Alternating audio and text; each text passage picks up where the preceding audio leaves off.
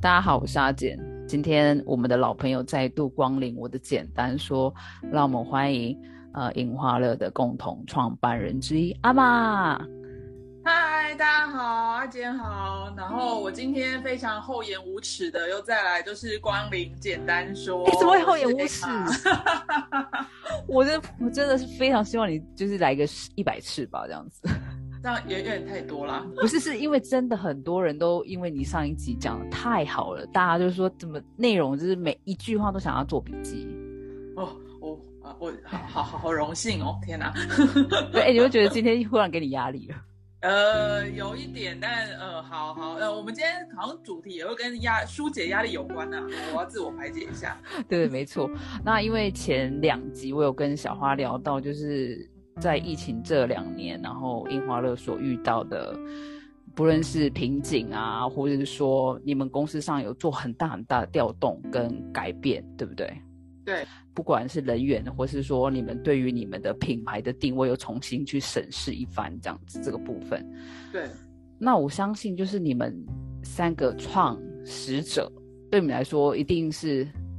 背负非常非常大的压力。那后来我们就有问到你们三个人怎么去解决你们的，就是那时候这两年的情绪的那种黑洞啊。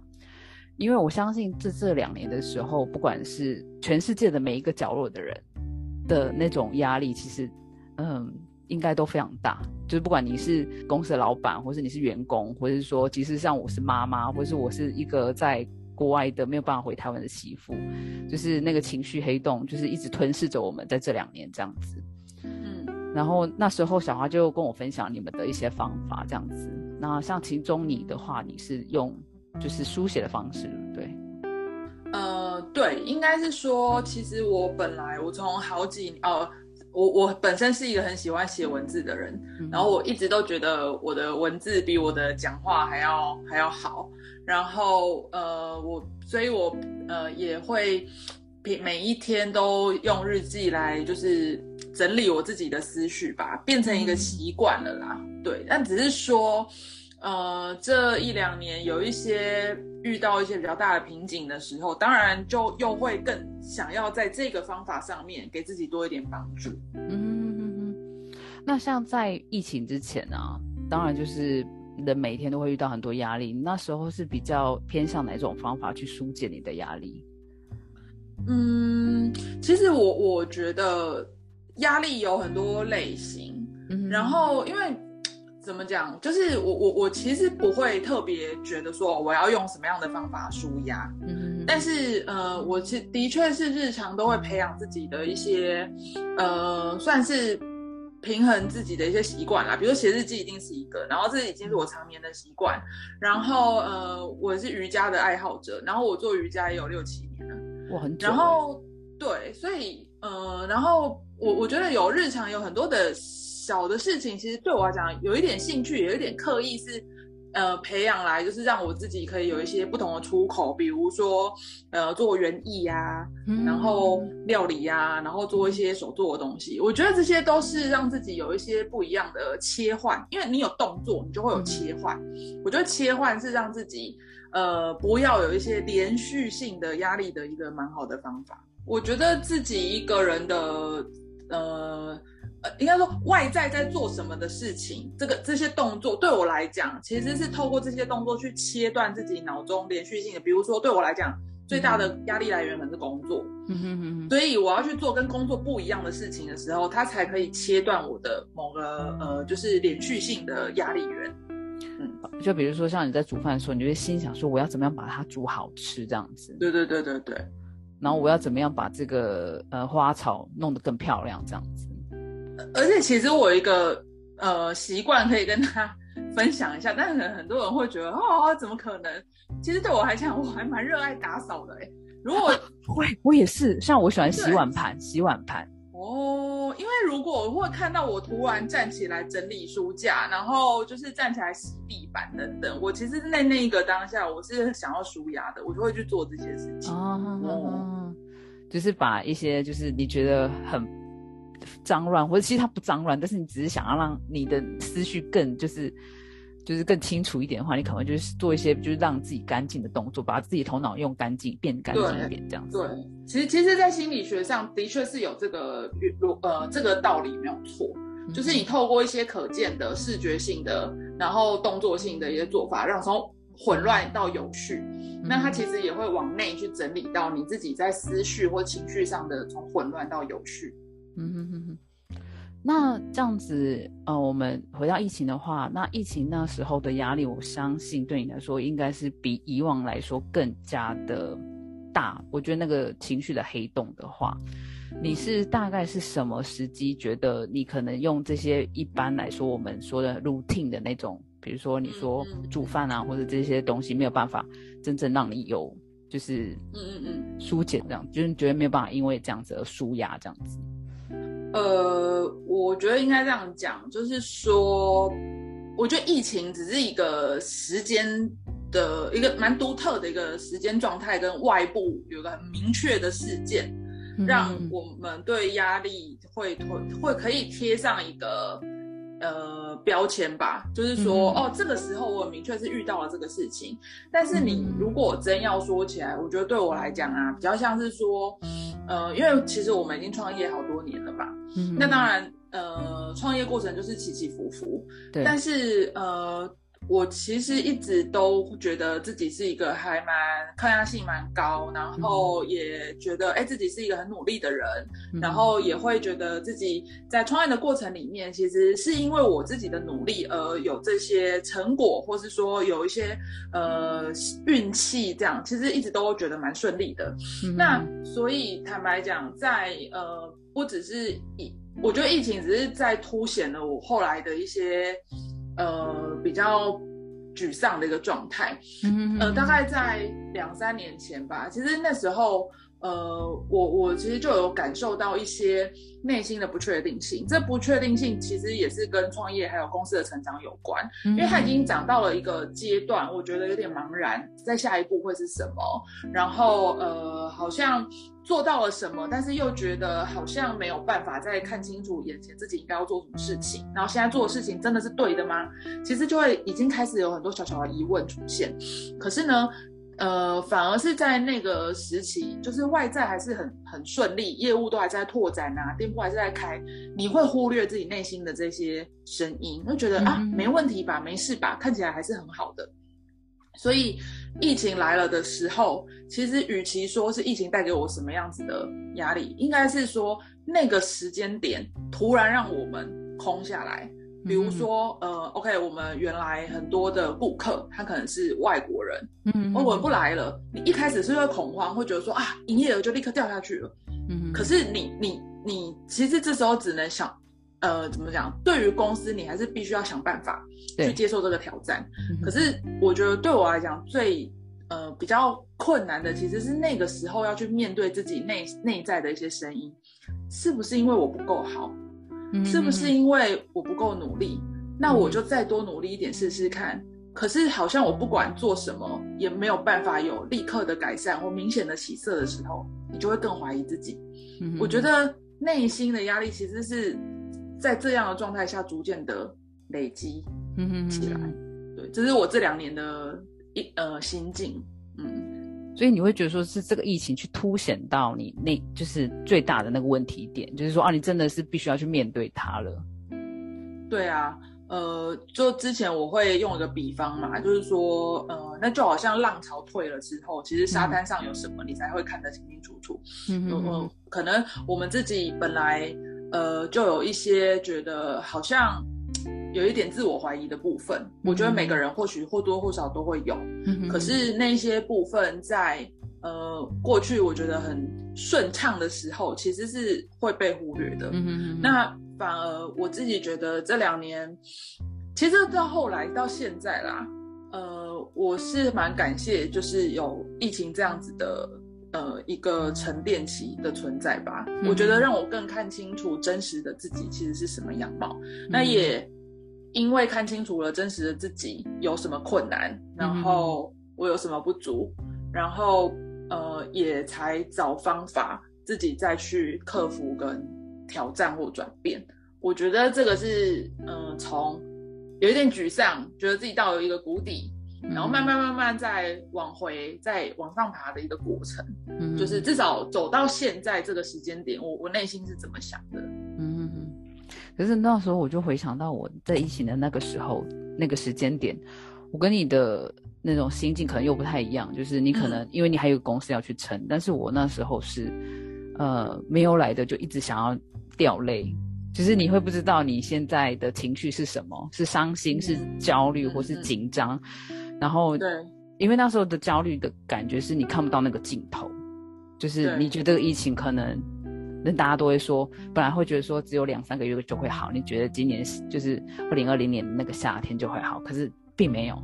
它就一直持续下去，然后每个国家都好像就是要要封城不封城的。然后就这样一直扩散，然后你会看不到那个尽头。到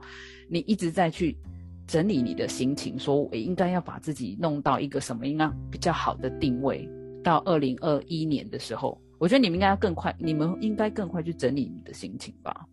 因为台湾的疫情的状况是比较就是明朗的，就是说虽然嗯，但是在国外我们是一直看不到那个。就是会一直抓不到那个，就是浮木都抓不到。到后来我自己觉得说，那是不是要为自己做一点什么？所以我才会开这个 podcast 这样。哦，原来如此。嗯，对啊，所以呃，我我觉得每一个人可能都会有不同的那个处境跟压力源啦。你其实你刚刚讲到的是两个，呃。如果我来看的话，我觉得是两个情绪，就是一个的话是焦虑，因为通常焦虑的你就是为了呃不可，就是焦虑之所以呃会让人觉得很不舒服，是因为他面对的是未知的事情。对对对。因为通常已知的事情，它是一个明显的问题，其实解决方法你就是差怎么把它想出来而已。对对。可是你连问题是什么都不知道的时候，这个其实就是焦虑这个情绪就是最麻烦的地方。对对对。然后你刚刚提到没来由的想要掉泪啊，其实，呃，我觉得那是，那那的确，呃，我自己在这前前年吧，就是二零二零年的时候，其实最，呃，掉到最深的黑洞里的时候，我觉得我的状况也有一点点像是这样，嗯哼哼，对。所以那时候也就是因为公司，然后你整个就是真的面临到公，我觉得就是那种你以前忽视掉的问题，然后一就是整个就是忽然在你眼前这样出现，所以你会觉得这个东西是你无法承受的吗？嗯，其实倒还没有进到无法承受，它比较像是说。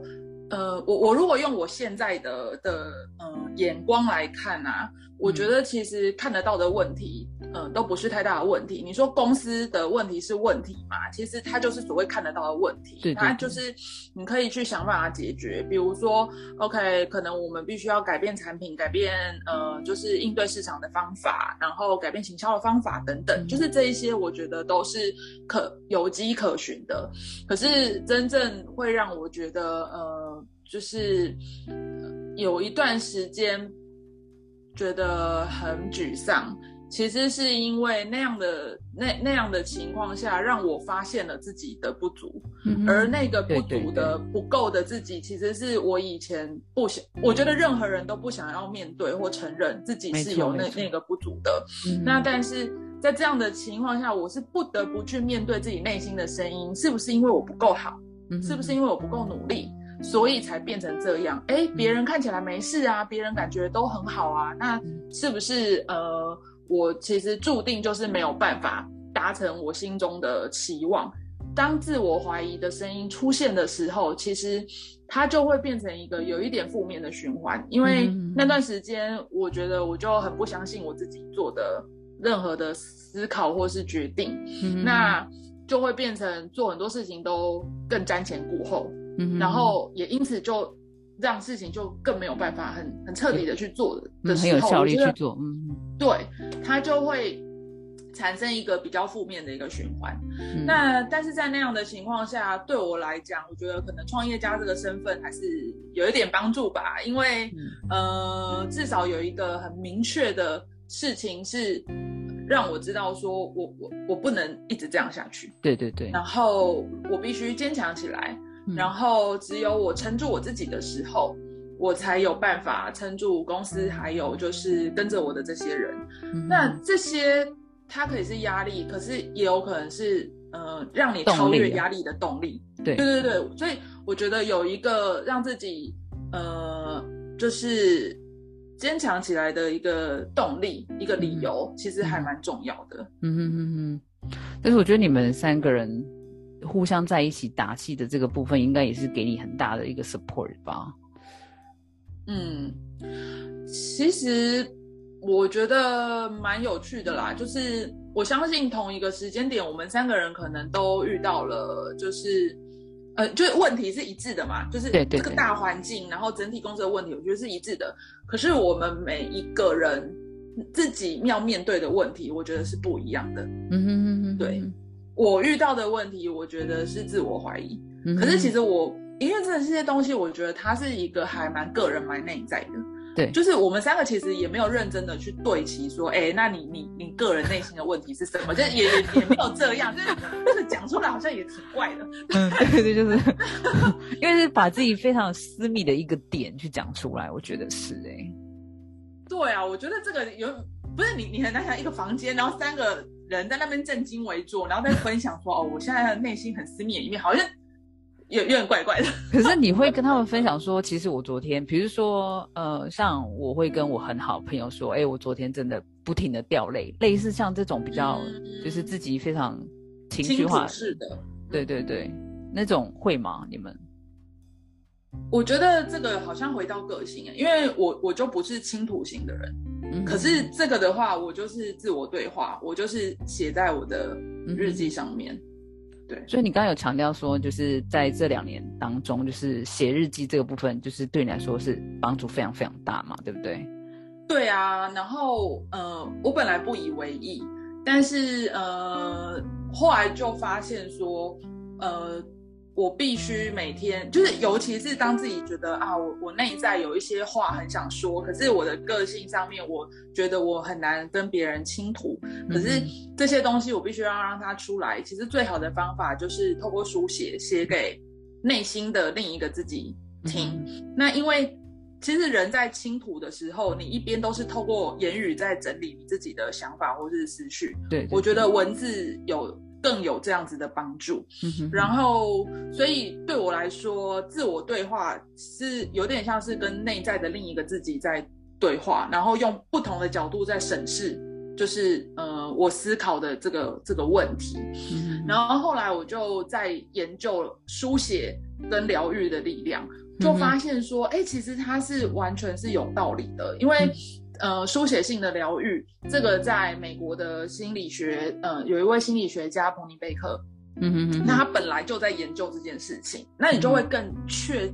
确定说，哦，原来不是只有我自己感觉说，哎，书写好像对我蛮有帮助，就是这本来就是一个自我疗愈的很好的方法。嗯哼哼哼哼哼哼，透过这种书写方式跟自己对话对这样子，但是是不是每个人都适用这个方法？但是它确实有这个疗效，就是了所以说，其实每个人都可以找到自己的方法，因为书写可能比较适合。第一，我觉得就是爱写字的人嘛，然后第二是我觉得是呃会想要透过对话的方法，嗯哼就是我因为我写字不是说只是写而已嘛，我其实是透过某种，就是我想象还有另外一个自自我，然后我在对话的这个方法，对啊。可是有些人可能他会需要跟另一个，比如说是心理师对，去聊聊，然后有的人喜欢透过，其实像有一些神秘学的东西，占卜啊或等等，其实都是有一点差不多的概念。对对对只是你，是用另外一个人或另外的方法在帮你整理这些思绪。就像我就一直听唐老师的 podcast 是一样的对啊还有直播，我觉得这就是他会给我一些，有时候你是靠你自己去指引你自己，那有些是你需要外部的力量，所以为什么才需要心理师这个部分嘛，对不对？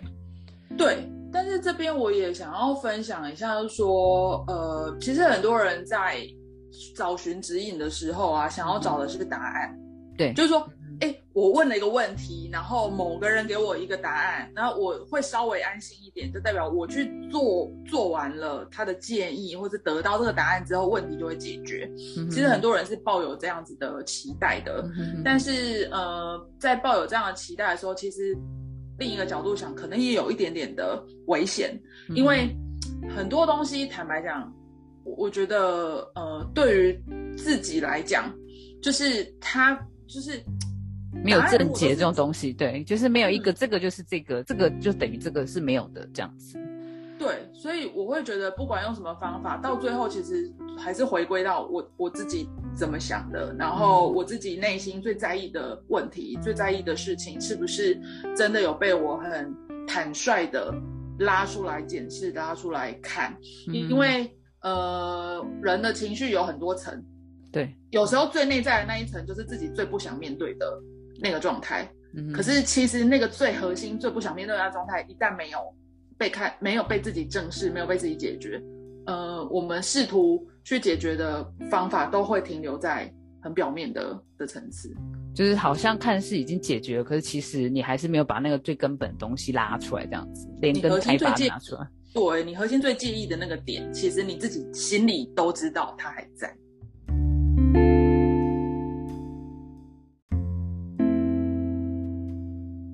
之后，我记得你在疫情的时候，你。就是看了周牧师老师的这一本，就是《过度努力》这本书，对不对？呃，对，呃，我觉得算因缘际会啦，就是，嗯，因为我我我每天都想要书写嘛，然后想要去梳理自己的情绪，那当然不是那么干，就是就是啊，我跟我自己对话，所以那个时间。那那个时间点，其实我也去找了非常多的资料，想要帮助我自己。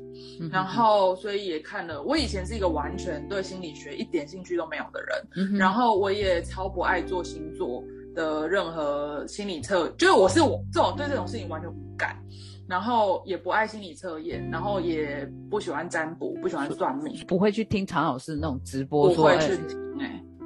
所以你就可以想象以前的我是一个怎么样的个性的人，因为我是一个还蛮根深蒂蒂固相信，就是呃所谓的自己的力量，然后自己只要努力实践，然后就会有所成。因为我可能以前的人生经验告诉我的就是这个样子，然后呃去就我没有什么太多的问题想要透过。别别的外面的力量去告诉我应该怎么解决，就是我不会否定那对有些人有一定是有他的一个呃作用存在，但是以前我完全不觉得自己需要。哎，这就是有趣的点，就是对一个这么信任自己的努力的人，有一天忽然发现自己怎么努力都没有用的时候，我觉得我的内心的一个黑洞其实就来。从这个地方就被掀开了，就是所谓的自我怀疑的部分吗？对对对，然后所以那时候呃也蛮因缘际会的啦，就是因为就看了周木子老师的《过度努力》这一本书，然后因为他这本书的写法蛮特别的，他其实是把他的呃在咨商的时候的这个咨商个案的这个历程，嗯哼哼，那他把它拆解成四个阶段。就是从呃呃觉察，然后到呃一些引领陪伴啊、提问啊，然后到最后促成行动啊等等。然后在看的那个当下，首先你当然会对于这些人的呃经历，你有一些共鸣。嗯然后第二，你会好奇什么叫过度的努力？原来是因为你你因为因为努力，你可能会产生一些渴望、一些渴求，然后你会逼自己去做某些事情。然后你可能会太想要达成某些结果，那因此那些东西有可能会变成自己的一个内伤，然后或者是有一点点是你感觉我没有选择，我只能一直一直不断的这么努力，虽然我前方的这个胡萝卜我永远都追不到，我还是必须要一直怎么累我都还是要跑，就是有时候有些人会陷入这种状态，那他其实那本书就是在解析遇到这种状态的人。通常是他的内最深的那个内在，有可能是遇到了什么样子的的的问题。嗯哼哼，对啊。那我从那本书里面学到的，其实是原来这些东西都是有迹可循的。嗯哼哼。然后我是就是顺着这个方法回头去探索，那我自己是怎么去看待我现在当下觉得我遇到这个困境的。嗯哼哼。所以我觉得蛮有趣的，你是一个非常的。算什么？我们说嘴硬吗？就是也不是说嘴硬啊，就是说你是一个完全不相信什么，就是我只比较相信自己的。人到你觉得哎，你需要一些外助外界的帮助这样子。嗯嗯，我我其实并不是说铁齿，我也不会不相信这些其他的事情，只是说以前对我来讲不存在这个问题。以前对我来讲，努力就是理所当然，然后努力就会有所回报的结果。嗯嗯，对对。然后哎，想不到怎么没有，怎么不是这样了呢？嗯，这种时候就对对我来讲是一个蛮呃还蛮重要的。体体验吧。哦，但是我觉得你跟我情况不太一样，因为我常常是努力得不到回报。像我很努力，我说真的，我以前很努力的用功念书，是，但是为什么导师考不到我要的成绩？可能常常因为有这些失望的东西，嗯，就想反正不努力，反正我有时候不努力还会考到比较好的成绩，所以你就觉得说我努力跟没努力不是一样吗？就是我可能比较常遇到这种让我自己失望的事情，就是你经过的那种让自己失望的事情太多了，然后你反而会觉得说，嗯，反正我就是当你心情不好的时候，你就会希望说，哎，有些别人可以，就是因为别人好像你是不太好的东西，所以你就是寻求那外界去帮忙，所以就跟你不一样，就是说你是努力就有回报嘛，你一直都是这样子的状态，这样子。对啊，所以你的个性就很幽默啊，你会产生一些幽默感去，就是呃，面对自己生活中可能觉得哎，好像没有很很如意，但是觉得 fine，就是你可以找到另外的不同平衡点啊。对，你就只能这样子，就是有时候一笑置之嘛，这样子。对，所以那时候是因为看完这本书之后，你忽然发现说，哎，其实真的每一个人都需要就是一些。呃，算是我们说的工具嘛，或者说一些管道去帮忙去，就是察觉自己的情绪吗？你是忽然想到？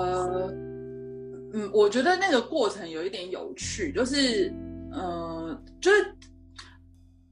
呃，大概前年的那个时候的我，就是，呃，自己一个人，然后是晚上的时候，然后当我开始在思考一些，哦，比如说现在。公司啊，或我自己面对到一些困境的时候，那我就会觉得，呃，好想要赶快处理这件事情啊，然后又自己内内内在有一些情绪的东西也是需要处理的，然后又觉得，哦，自己现在很很很很脆弱，很沮丧，很挫折。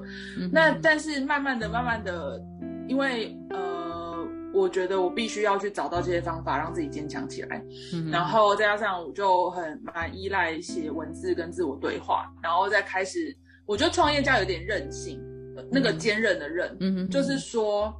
不会轻内自己的内心会认为不应该轻易的被打倒，无论如何都应该想到想要去找一些呃突破的方法。我觉得其实是这个任性吧，就让我那时候对于就是找到各式各样新的没尝试过的做法，就产生了很很多的动力。那阅读，然后研究。一些心理学或研究情绪，就变成我当时的给我自己的一个功课。嗯哼哼哼哼哼。哎，那研究的研究的，其实就开始，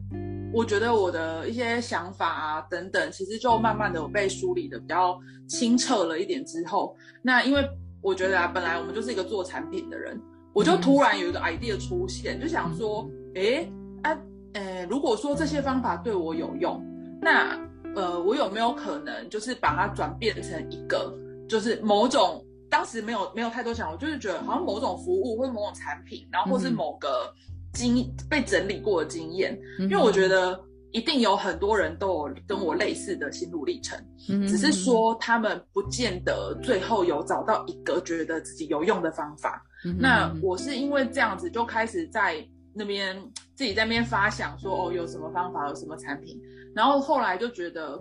呃，想要结合写文字，想要结合心理学，然后结合就是呃，因为我们本来就是做设计的嘛，然后如果还可以把设计或艺术的东西结合进来，变成一个可以帮助大家自我对话的东西，嗯哼，当时就慢慢的形塑出一个就是牌卡这个产品的点子，嗯哼哼，可是那时候就已经有跟。钟钟牧师老师有联系的吗？还是这个牌卡的点子出现之后才跟他有开始有联系？没有，就是那时候就因为我不认识他，而且他在台湾是大咖，就是我超大咖的啊，我也不可能去认识他。但是我觉得人生就是这么的巧，因为我跟他之间其实有一个共同朋友是舞蹈家，然后我有一 次有趣，你们都在非常的有趣，我我就去看了那个，就是因为就是就是反正就是这个舞蹈家朋友就邀请我去看他的一场表演，然后我就觉得哦，好好啊，我可以去看表演，然后去看表演，他因为他那一场表演是跟母女的关系有关，所以他就在表演结束之后，请了一个心理师。就是跟他一起做座谈，然后就是解析母女关系，然后所以我是在那一场表演上面第一次看到周木子老师本人，然后我就因为以前我也没有接触过心理学嘛，然后我就觉得哎，他用心理学方法在解析一个一舞蹈表演，我觉得很有趣，我才开始注意到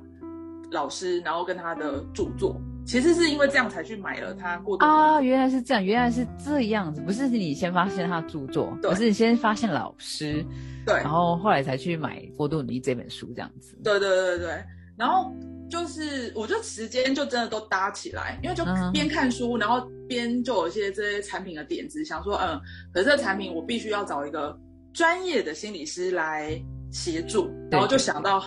哦，刚好就是可以吗？这样认识。赶快！所以老师那时候听到你的点子之后，有没有觉得怎么会？就是老师应该也会很惊奇，说：“哎，怎么会有人想要找他一起开发这种就是对啊特别的东西？因为一般来说都是书啊，以书为主，比如说大家都会写在书上面这样子。对，呃，其实这真的也是蛮巧的，因为呃我。对他提出邀约是在去年台湾疫情最严重，就是大家几乎都不太出门的那个时候，然后我就大概六月吧，然后我就呃写了一个讯息给老师，然后当然前面还是会先提到一些裙带关系，啊这是什么什么之类的，我的朋友 是。看到第一行字就拒绝我，然后在在我跟他提这个 idea 的时候，我因为我后来发现。那阵子应该是他最闲的时候，因为就 lock down 嘛，哎，没有 lock down，就是大家都在家，然后所以他才有空看我信，然后才 答应我。然后他当时就有跟我提说，其实排卡这种形式在心理学里面是一个很常见的工具。他自己本来也就有这个想法，想要研发一个类似这样的产品，但问题是这个东西。呃，首先他要有很多的设计嘛，然后想到整个东西结构啊或什么，他就觉得哈，他完全没有时间去想这个。哎，想不到有人自己送上门来。其实呃，心理心理师、咨商师，其实他们本来就会有各式各样的不同的牌卡，对对，去去当他们的工具。嗯哼，对。那只是当时我们想要开发一套市面上还没有的类型。去挑战，就是不需要心理师带领，自己就可以用的一套牌卡。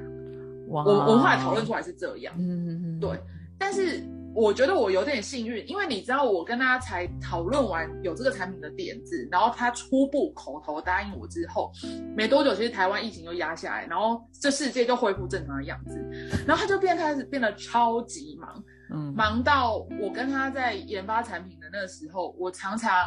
比如说，我可能三更半夜跟他传个讯息，然后我跟他讲电话的时间不超过十分钟，然后他就会不啊说啊，他下一个什么什么什么又又要又要来不及了什么，然后又来挂掉。所以是就是我觉得，如果不是因为在就是疫情 lockdown 的那个时候，对对，对我其实根本不可能邀约到他。嗯哼哼哼，他自己还有一个 podcast 啊。哦，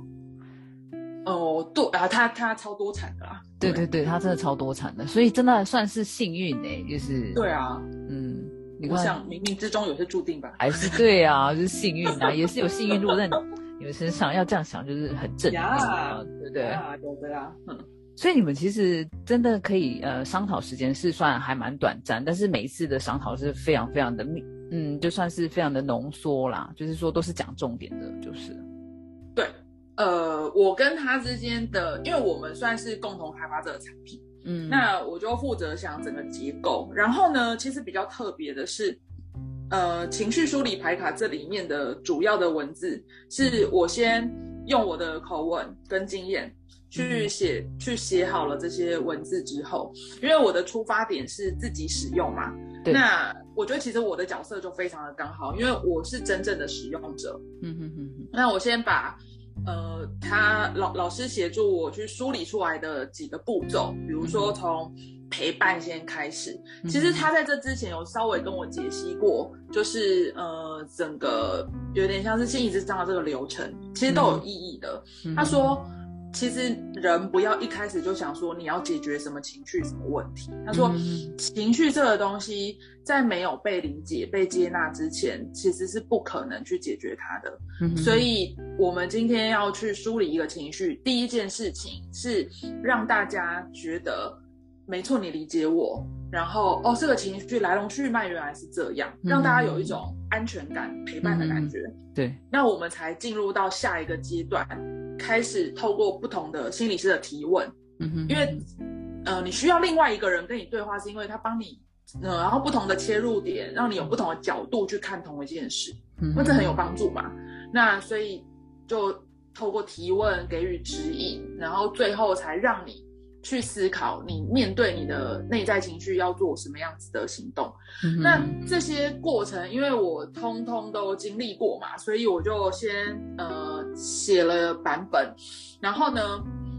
就寄寄文字给他看，然后他就电话直接就是修改这样子。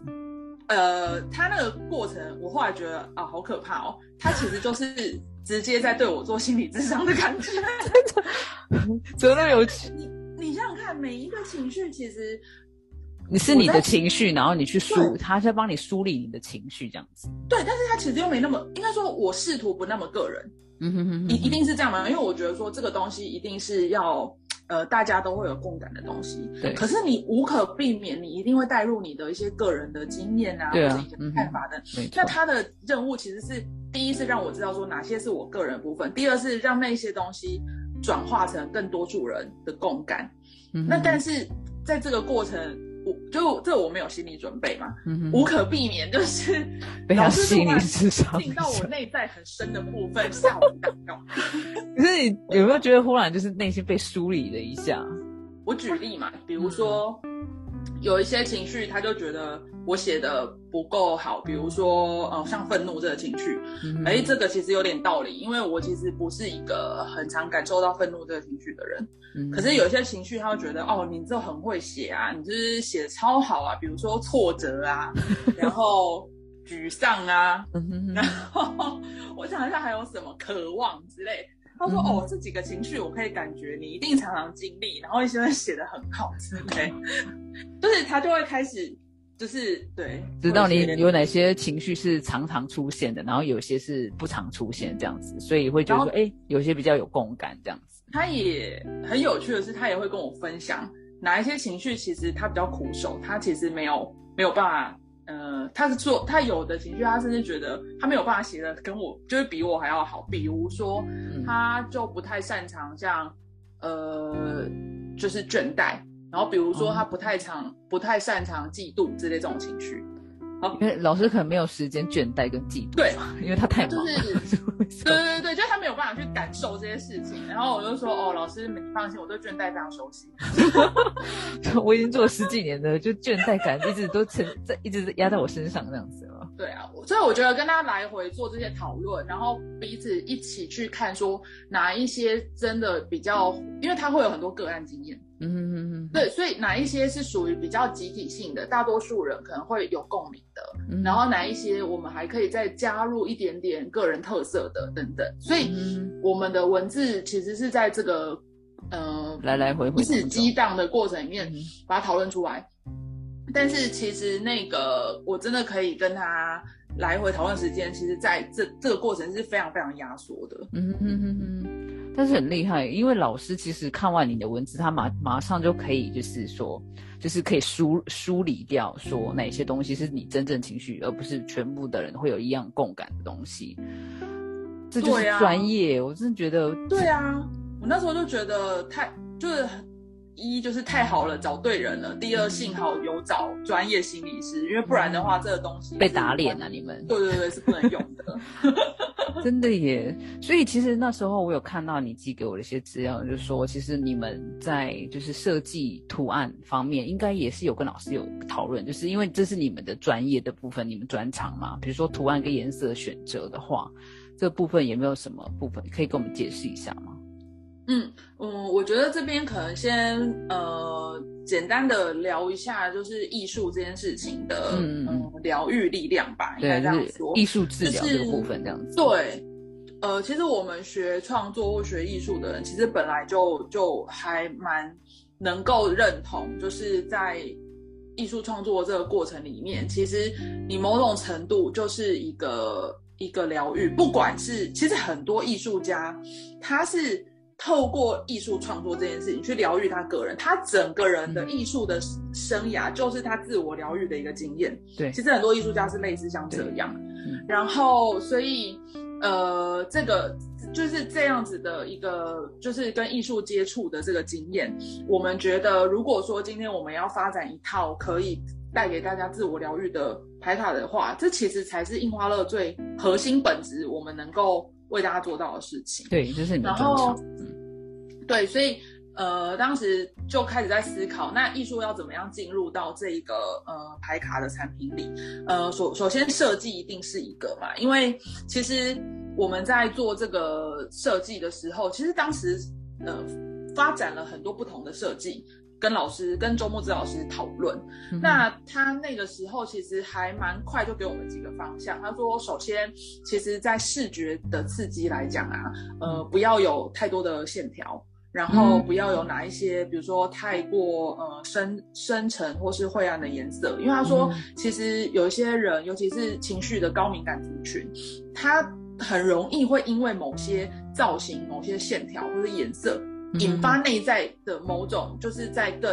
呃，就是他会比较受到一些呃视视觉影响心里面的一些刺激，嗯然后所以我们其实从一开始就有去找了，就是比如说比较研究一些比较柔和的色彩，然后比较圆润的线条，嗯然后哪一些线条整体，而且做了蛮多的，有点像小问卷调查这样。嗯嗯去抓出一个同整，就是说，哎，大家共同看的都觉得它是舒服的、疗愈的、充满了温暖、温柔的这样子的一个设计。嗯嗯嗯那另外呢，就是呃，我后来就想要把着色画这件事情带进去，嗯，对因，为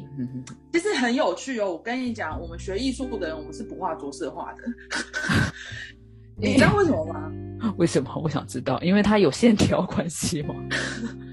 因为着色画的重点是安全感。啊，因为你就在这个框框里面选择你喜欢颜色，这样子。嗯对，着色画它是一个很有秩序的绘画经验。对，没有错。所以对很多人来讲，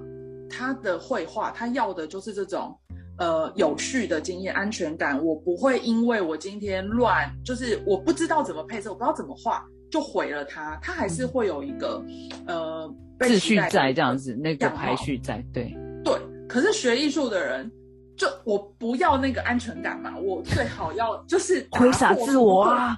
不要规范我，就是我不要那个框架，这样子。你知道我跟超有趣，我我那时候有这个 idea 出现的时候，然后我就在跟我们设计师讨论，然后所有的设计师都说：“哈，为什么要有着色化？”然后我说：“哎，就是让让我就是老老就是。”因为我是团队里面的就是前辈嘛，我就说，哎，让前辈来跟你们解析一下，大家需要的是什么，大家要的安全感。对，因为着色画的话，其实是一个艺术治疗其中一个部分，它就是也是，就是你说就是安全感，让人家镇定每个人的心情，然后它其实可以在之中去训练你的逻辑跟你的想象，嗯这也是一个方法。可是对艺术家来说的话，不需要逻辑跟那个啊，啊，我不要逻辑啊，艺术是没有逻辑这种东西。也不完全是啊，只是说他的用意不太一样，嗯。就是他想要让大家透过，就像好几年前，我不知道日本有没有流行，台湾有流行过。Garden 对不对？对对对对对，风靡全世界。然后嗯。其实当时我就已经对这个这个做法非常的好奇了，就是说嗯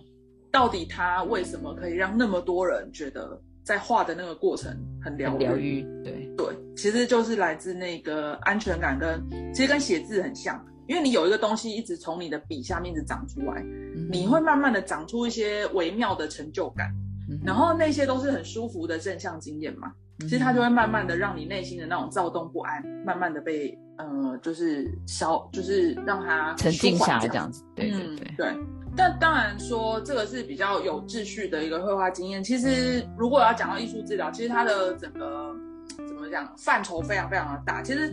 有时候呃，自由的绘画、自由的呃，比如说捏陶啊，或者等等的创作，它是另外一种。其实它也是艺术治疗的一种。对对对。只是我们这次想提供的是有安全感的绘画经验，所以我们才把着色画加进来。嗯，我觉得这还有个重点是。这是一个很个人式的的呃使用经验，就是说，其实就像我们刚才前面有聊到，有时候你心里有一些压力的时候，你是想要找一个人跟你对话，你想要倾吐，然后你想要让他来帮助你。可是有时候我们会找不到那个人，然后我们有时候也不见得找到的是真的刚好能够接住我们的人。嗯哼哼哼，这个其实也是我自己在这一段学习自我对话的过程里面一个蛮重要的收获，就是说，呃，如果我们自己其实是开始能够找到一些方法，是透过我们自己的力量，让我们呃可以去梳理情绪，然后找到一个让自己更呃稳定的这个方法的时候，其实我觉得那对自己也是一个安全感呢，因为你就不会每一次发生事情的时候就觉得为什么。谁谁谁不在我身边？为什么我这么可怜？然后我都已经这样了，然后都没有人就是关注我。对，你会过度的把一些需求投射在外外在的，嗯，别人身上，别人身上的时候，我觉得反而对自己是呃更缺乏安全感的。嗯嗯嗯嗯嗯，把你的安全感寄托在别人身上，对对对，其实还蛮不安全的。对啊，对 对。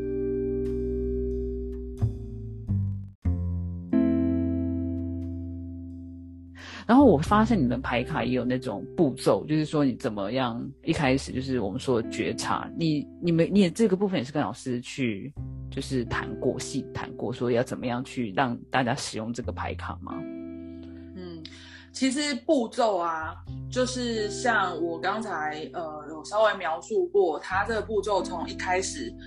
所谓的陪伴其实很重要。那我们用的陪伴的方法，就是让大家去理解，其实这一个情绪它的来龙去脉，然后大家通常为什么会产生这个情绪？然后因为呃，应该这样讲，其实很多人他在，我我我觉得啊，很多人其实连自己有情绪这件事情，他要么没有觉察，要么就不愿意承认。因为在我们的，尤其华人的，我不知道日本人怎么样，但是我觉得华人的世界里，其实常常会被呃压抑，然后会觉得说，哎，你有这个情绪其实就是不好的，然后或是会影响到别人的，对，所以日本很严重啊，哦是哦，对，就像连母亲妈妈不能在外面对小孩子生气这件事情，嗯，你要压抑下来你的怒气。你要让让人家觉得你是一个好妈妈，你是一个关怀你的孩子的妈妈，这种情绪你是不能让人家发现。对，那那所以久而久之就会让自己立有情绪就立刻连接到我这样不对。嗯，可是其实不，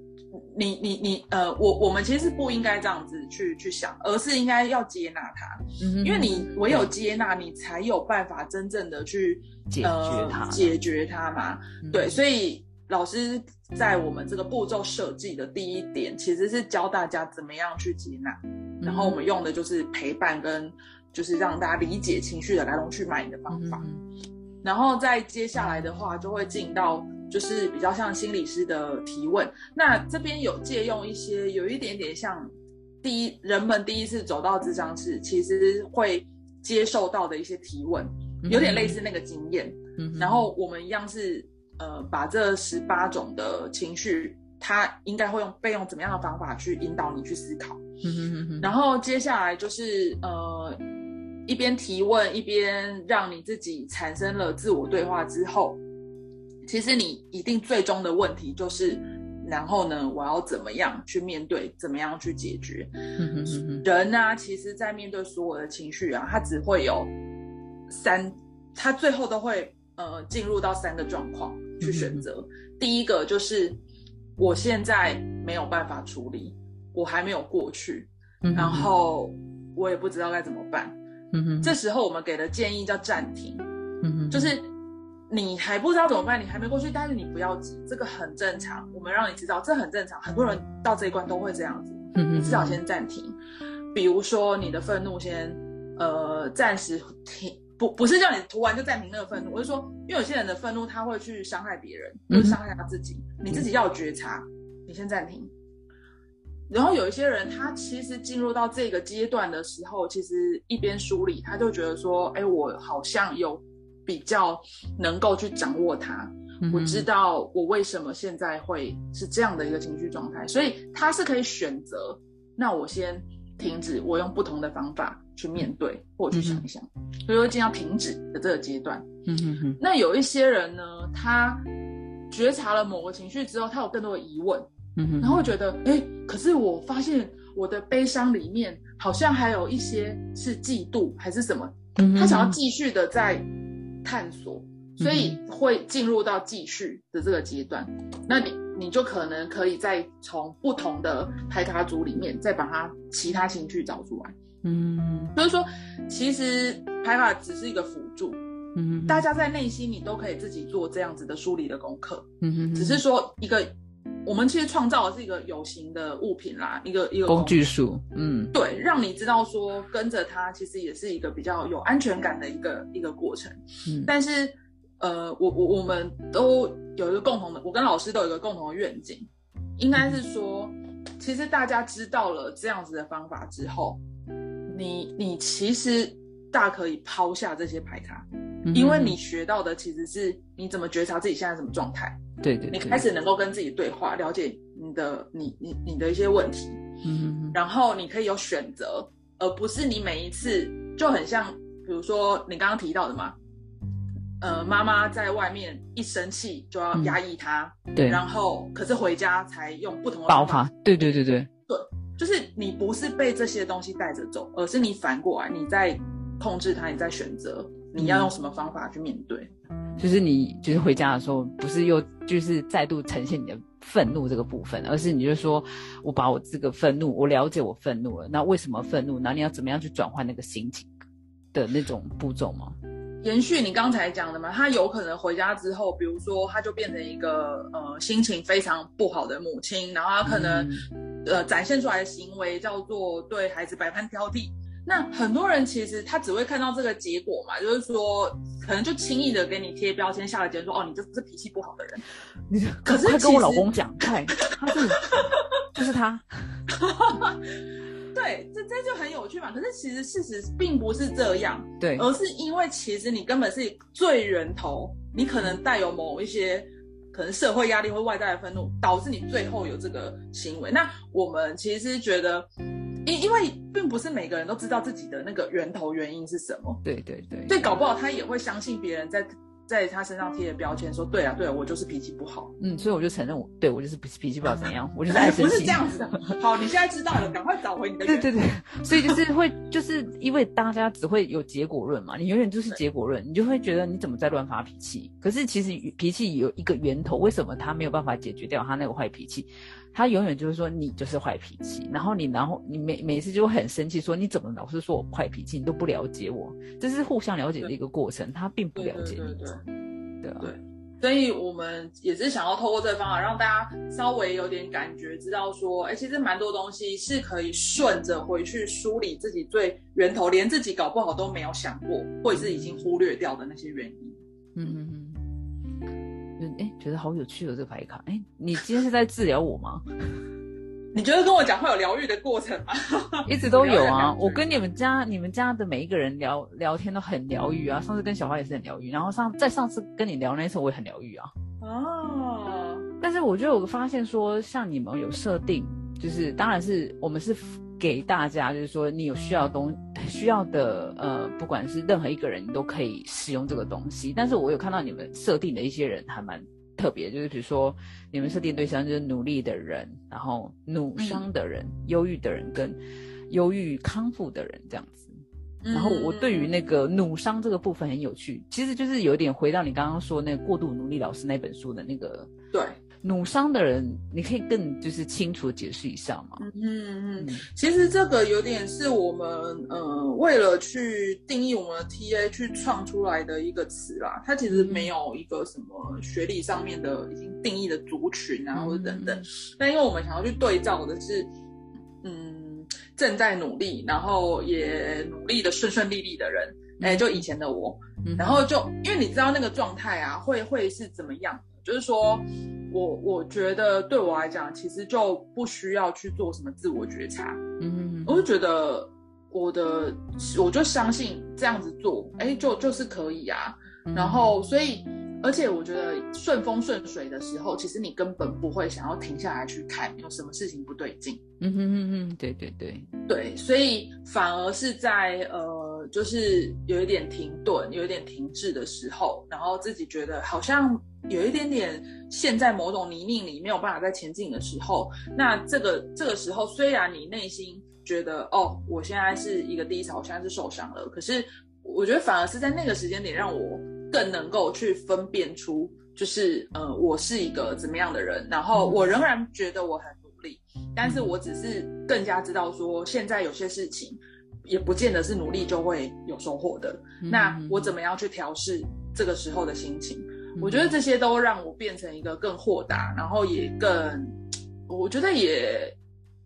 我我不知道这样讲对不对，但是我自己觉得啊，这两年我成长很多，我觉得可能有变成一个更可爱的人吧，就是你是很可爱啊，怎么这样啊？这样对我来说，你一直都很可爱，好不好？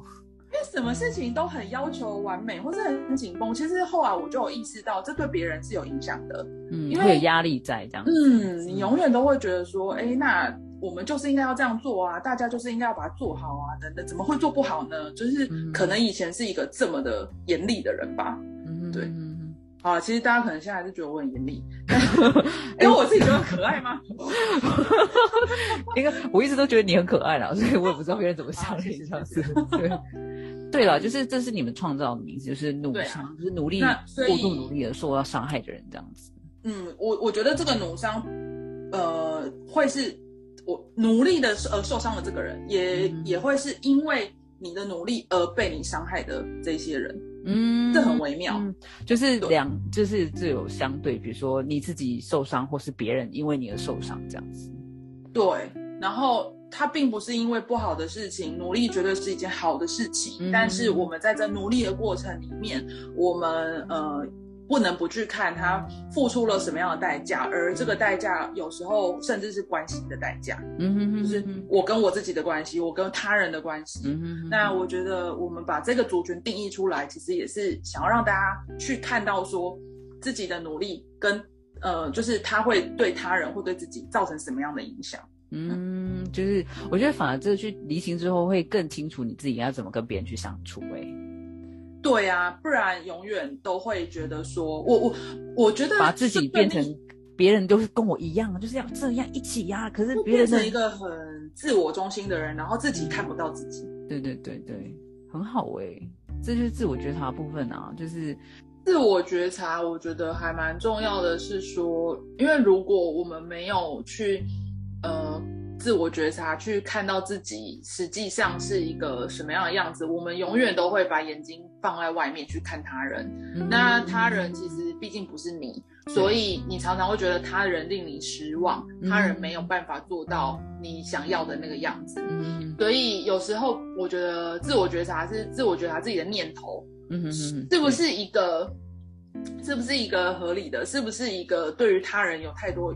寄寄望的这样的念头，嗯哼，我觉得对我来讲是这样子，嗯，我觉得很好哎，这个部分真的，你就慢慢让我理清我跟我孩子的关系，因为我觉得这个这一套牌卡是本来就是不是只有说哦你自己，或者说你可以跟很多人去分享这个牌卡这样子。是啊，呃，亲子关系绝对是一个非常重要的你跟他人的关系，对，然后还有就是呃。我们会去讲职场上面的关系吧，对对对，然后还我我觉得蛮有趣的，因为呃前就是之前我让非常多的人去试用过，嗯，然后他们有些人就不是拿来给自己用，拿来给跟比如说像你这样有孩子的话，他会用这个去跟孩子试试着去对话，然后我有遇过就是拿来跟职场上面的对话，我举一个小例子啦，有时候比如说我们在公司里面啊，然后上司跟下属的一对一，你通常会讲什么？其实大概没有办法沟通到真的太太深的东西，对对因为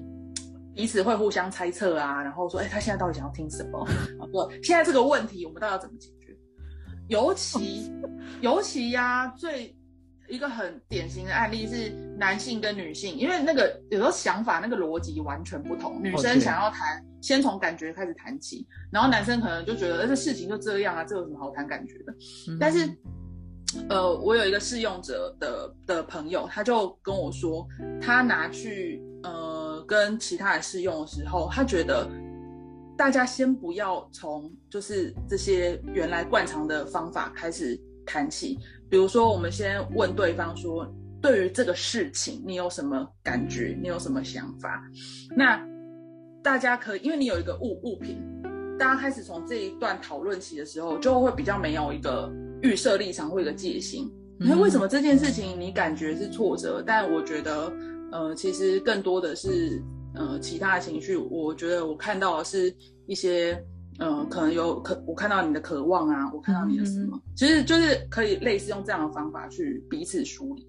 嗯，蛮好的，可以就又举我跟我老公的例子，这样子，就是他的脑子，就是我觉得就是男生跟女生啊，其实就夫妻之间也是啊，对。每个人的脑的想法真的是完全不一样，女生的脑跟男生的脑是不一样的，对，所以我觉得这个也是可以用在夫妻关系之间，你去梳理你之间彼此的问题，这也蛮好的，嗯不管亲子啊，然后或者是家人之间这样子，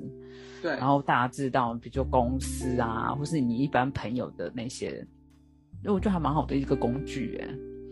呃，因为其实可能不见得每一个人拿到就知道怎么用，所以我们其实就有另外附一本哦，我觉得这个东西蛮有价值的。我们其实在里面有另外附一本小书，然后里面其实是周木之老师他就是有针对这十八种情绪嗯额外在写的情绪解析，嗯然后还有就是可以怎么样在不同的情境里面去使用。嗯那因为终归这是一个学习工具啊，对对对，所以我们其实是觉得说，呃，大家应该是，嗯，一边就是看我们的建议，然后一边琢磨出自己的使用方法。嗯，其实所有东西其实都是建议耶，就是到最后到你手上，你想要怎么使用它，其实我觉得当然会有一个步骤在去怎么样去发现你自己情绪，可是到最后你想要怎么使用它，也是嗯看你自己耶，嗯，就是因为工具书本来这种对每个人的，就是你看一本书本来就是每个人的看法就是不一样的啊、对对对，对对，而且其实我对于你们的一开始的那个算是开场白嘛，献给所有努力的人，然后我就会觉得啊，就有点打动我的心，因为那个努力的人就代表所有人啊，你不管在哪个对。岗位，所有的你不管你是妈妈，你是老师，你是对，老板，你是职员，你只要呃睁开眼睛的那一刻，你就是在努力。就妈妈就很嗯。急急忙忙把孩子送走，这个就是一个努力的过程啊。对对对，又不是懒散说啊，你自己弄啊，你自己就是大家都会很努力的在自己的岗位做这件事情，你就是努力的人。因为努力的人，你就会有期望，你有期望，你可能就会更容易受伤，所以这就是我们定义的努伤族。对啊，所以你们这个产品大概是什么时候会预计上市？呃，我们会在台湾的话，会先从募资平台开始，会三月，哎、很很快，三月二号我们就要在泽泽募资上线了。我好期待哦！呃，我们最希望可以透过这个作品达成的效果啊，其实你知道，在这个开发过程里面，很多人都告诉我们说，他很希望有一个东西可以帮他找到他想要的答案。嗯可是我跟周老师其实都呃，在这个过程里面，也就是觉得说，其实大家想找答案，但是我们想让大家去看到的，反而是他自己在追寻的问题。嗯因为你只有问对问题，你找到一个对的问题的时候，你才有可能找到对的答案，嗯而不是一开始就希望我呃感觉很像很快速、很便利，我就可以买到一个我想要的答案。嗯那但是这样反而会让你失望。嗯，就是都不需要智商了，智商一次就好啦。简单来说，智商是需要经年累月的嘛，就是你要不停的去智商这种东西，不可能一次或是两次智商你就会变好，这种东西是不可能的。你要这样想嘛？呃，然后我们也希望这个产品其实说不定可以跟心理智商互相辅助，因为很多人对于智商可能会有一些害怕，或有一些觉得不，就是就因为没有做过嘛，然后就会觉得有点呃不知道那是什么。但是你搞不好你体验了就是这个自我对话牌卡之后，其实你会知道说，那你也许需要一个真正的心理师来协助你。嗯，我们也希望可以。打破大家对于智商的那种呃心理的距离。哎，你你那时候没有想过说寄给比如说一些国小老师啊，因为他们在做什么游戏治疗或是艺术治疗老师，然后给他们试用看看。那时候有想过吗？呃，有哎，我我我其实那个试用的对象涵盖非常的广，嗯，然后呃，甚至还有一些包括像社工啊，然后等等。然后我们未来可能也会想要，因为我们现在有点像是产品先试水温啦，然后先看看呃市场的整体的反应，然后大家对于这个产品回馈，我们觉得它都还有修正的空间。嗯嗯嗯。然后我们未来其实也很希望它可以再推广到一些，比如说像你刚刚讲学校，嗯然后或者是说一些。可以呃，比如说像社会单位啊，或等等，我们觉得应该都是对这个产品有很多需求的地方。就是总的来说，我们希望大家从这里面找到的是一个方法，嗯，然后这个方法可以用来帮助你，但是你一旦学会了这个方法，你应该也可以用来帮助他人。对，那不管这个他人可能是你很亲近的人，或是说你很想要呃帮助他们的人，嗯。这个很重要，我觉得现在的世界就是必须要往这个部分去走向。哎，好了，非常感谢你耶，真的。但是下次我们就可以不用聊情绪，我们下次聊一些旅行的好不好？当然好啊！哎，怎样聊情绪觉得 loading 很大，是不是？不是，因为就是你说的，因为情绪这种东西它涵盖涵盖范围很大，然后你会有点，就是如果你这边没有聊好之后，好像又有点 low 掉这样子，就是你很难掌握它。会一直都不小心会进到一些自己自己的内心的内内在部分。对啊，好啦，今天谢谢你喽。好啊，谢谢阿姐。那我们下次再见喽。大家支持那个口袋里的心理师，三月二号在泽泽线上募资，对不对？对对对对，三月二号开始。然后现在开，现在如果有收到问卷填写的话，我们前三天会有个秘密的超优惠链接，填问卷才有哦。填问填填问卷才有哦。好了，我们下次再见喽，拜拜，拜拜。